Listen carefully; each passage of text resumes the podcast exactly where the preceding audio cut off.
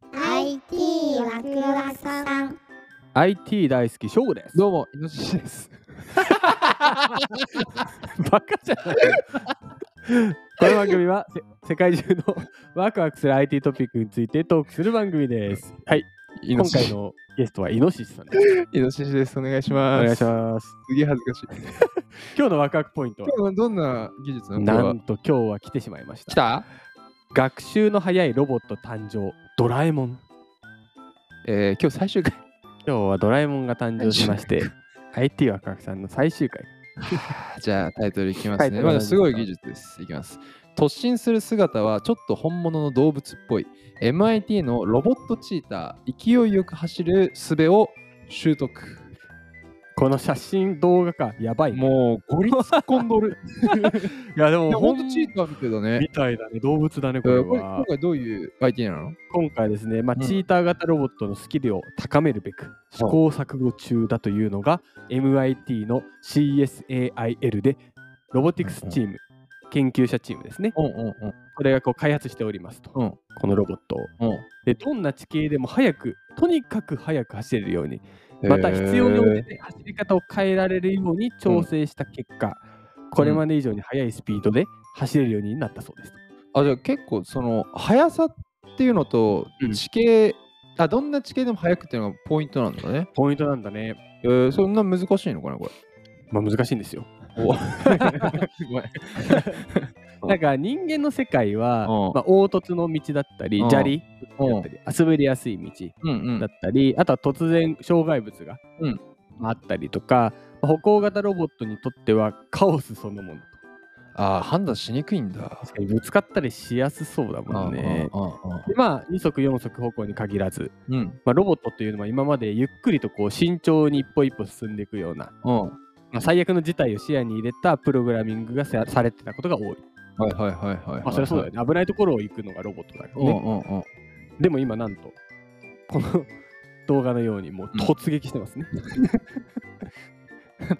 あ、でもこれ、すごそのなんだ。これ突撃は、だから実はすごいことってことなんだね。これれ。はすごいことらしいんですよ。でまうああの適応能力が鍵となりますと。ーん。多分早いからこそ、まあ、柔軟というかプログラミング、うんうんうんお。そらくいろんな処理が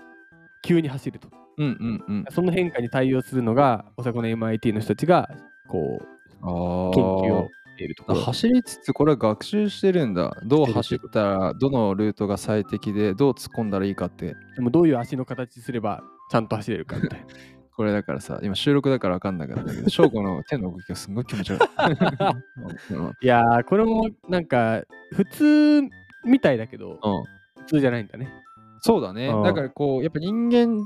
的には簡単でも、うんロボットが技術者からするとね、うん結構むずいんだろうね。いろんな課題があるってことなんだね。すげえな。でまあ、うんこのこういういろんな課題がある中で、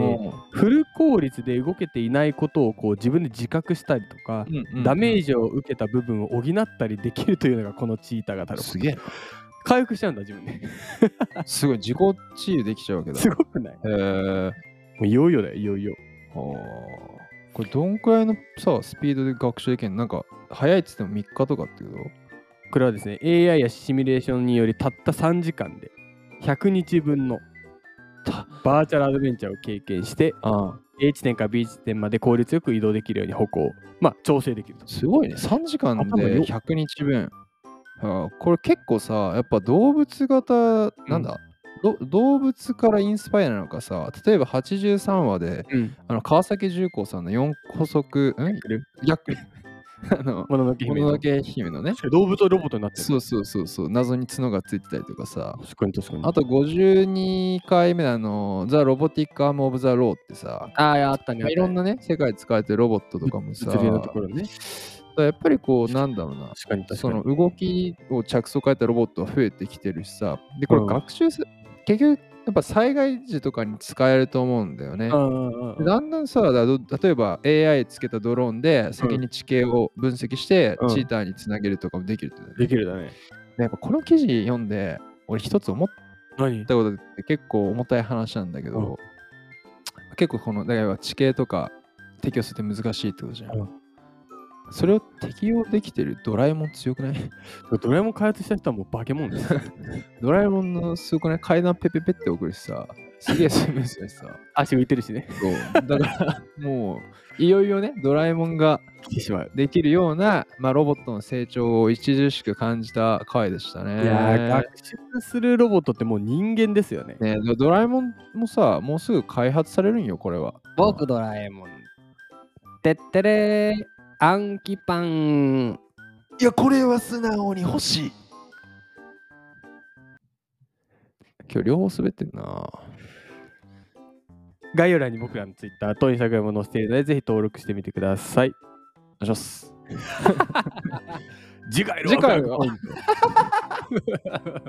そこで粗品さん来ると思う。次回、次回次回のワクワクポイントは、化粧をせずに化粧を楽しめる世界になりますも。うわかんない。それではまた次回です。